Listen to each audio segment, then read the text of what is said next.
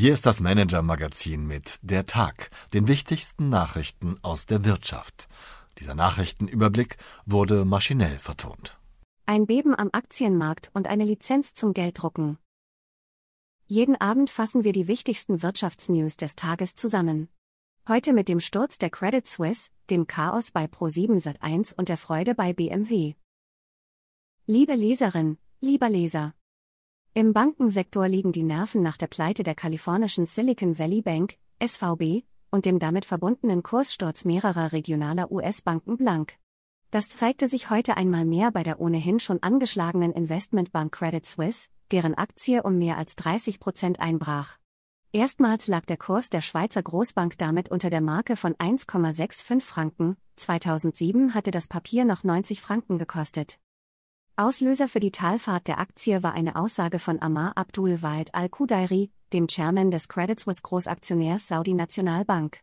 Der Manager hatte im Gespräch mit der Nachrichtenagentur Bloomberg darauf hingewiesen, dass es regulatorische Probleme gebe, wenn er mit mehr als 10 Prozent bei der Bank einsteigen würde. Danach ergänzte er, er sehe auch keine Notwendigkeit, Kapital nachzuschießen. Doch angesichts der hohen Verunsicherung der Investoren hatte sich der Kursrutsch da bereits beschleunigt.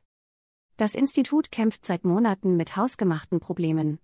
Die Skandale mit dem Hedgefonds Archegos Capital und dem Greensill-Fonds sowie die wesentlichen Schwachstellen bei den internen Kontrollen des Instituts, die das Unternehmen erst gestern selbst einräumen musste, führen zu einem heftigen Vertrauensverlust. Allein im Schlussquartal 2022 zogen Kunden rund 110 Milliarden Schweizer Franken von der Credit Suisse ab. Hinzu kommt nun die allgemeine Nervosität im Bankensektor nach der SVB-Pleite. Da sind Aussagen wie die des Großaktionärs nicht gerade hilfreich, unter Anlegern macht sich Panik breit. Der Index des europäischen Branchensektors verlor knapp 6 Prozent, der deutsche Leitindex DAX stürzte zeitweise um 3,5 Prozent ab. Mein Kollege Lutz Reiche hat für Sie hier die desaströse Lage der Bank zusammengefasst. Die Wirtschaftsnews des Tages. Chaos bei Pro7 Sat1, auch der Münchner Medienkonzern befindet sich derzeit in unruhigem Fahrwasser. Vor einer Woche musste Pro7 Sat1 aufgrund von Unstimmigkeiten im Gutscheingeschäft der Konzerntöchter Jochen Schweizer und MyDays die Bilanzvorlage verschieben. Nun verabschiedet sich mit Marion Helmes auch noch eine prominente Aufsichtsrätin, wie mein Kollege Henning Hinze erfahren hat. In Stellung bringt sich im gleichen Zuge die neue Großaktionärin Renata Kellner OVA. Damit läuft alles ganz anders als ursprünglich von Chefkontrolleur Andreas Vielle geplant. Freude bei BMW, der Autobauer rechnet nach dem Rekordjahr 2022 auch in diesem Geschäftsjahr mit weiterem Wachstum, gestützt von der hohen Nachfrage nach Elektroautos. BMW-Chef Oliver Zipse freut sich derweil über einen persönlichen Jahresverdienst von 10,2 Millionen Euro, weit mehr als VW-CEO Oliver Blume oder Mercedes-Benz-Boss Ola Kelenius einstreichen. Sorge bei TikTok, die chinesische Videoplattform TikTok erweckt offenbar eine Abspaltung von der chinesischen Muttergesellschaft ByteDance. Hintergrund sind die Sicherheitsbedenken der US-Regierung, deretwegen ein landesweites Verbot der App droht. Ob die chinesischen Behörden diesem Alleingang zustimmen, ist allerdings mehr als fraglich. Was uns sonst noch beschäftigt hat?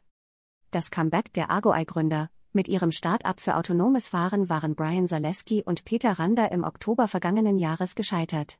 Nun versuchen sie es erneut mit einer Firma für autonomes Fahren, diesmal allerdings mit selbstfahrenden Lkw, wie die Nachrichtenagentur Bloomberg berichtet.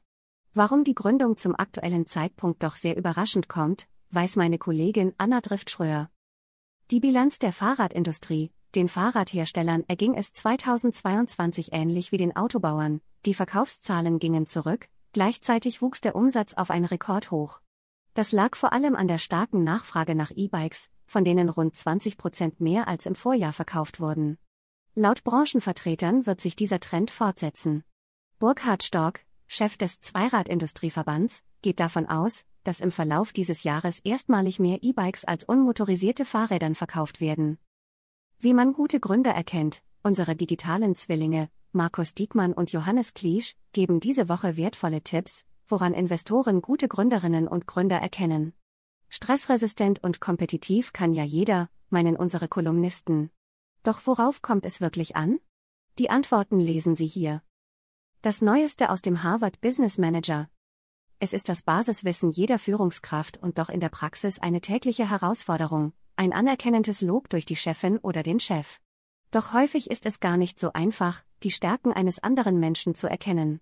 Bei unseren Kollegen vom Harvard Business Manager erhalten Sie eine Anleitung, wie Lob Ihr Team stärkt. Meine Empfehlung für den Abend. Lizenz zum Gelddrucken. Web.de Gründer Michel Greve war einer der ersten deutschen Tech-Millionäre vor der Jahrtausendwende. Inzwischen fungiert der 59-Jährige hauptsächlich als Investor und steckt mit Vorliebe sein Geld in die Longevity-Technologie, die große Verschwörung der Superreichen gegen den Tod, oder zumindest gegen die gängigen Krankheiten, die das Alter so mit sich bringt. Der 59-Jährige handelt dabei auch im eigenen Interesse, schließlich hat er ein erhöhtes Risiko für einen Herzinfarkt oder einen Schlaganfall, wie er meinem Kollegen Martin Mehringer im Interview erzählt hat. Wie weit seine Beteiligungen bereits in Forschung und Entwicklung gekommen sind, mit welch sagenhaften Erlösen er rechnet und warum sich Elon Musk seiner Meinung nach im Bereich Longevity nicht auskennt, erfahren Sie hier. Das ist das beste Geschäft aller Zeiten. Zu diesem Thema empfehle ich Ihnen auch noch einmal unseren Podcast über die Wundermittel gegen den Tod. Herzliche Grüße und einen schönen Feierabend, Ihre Marleen Gründel. Haben Sie Wünsche, Anregungen, Informationen, um die wir uns journalistisch kümmern sollten? Wir freuen uns auf Ihre Post unter chefredaktion at manager-magazin.de.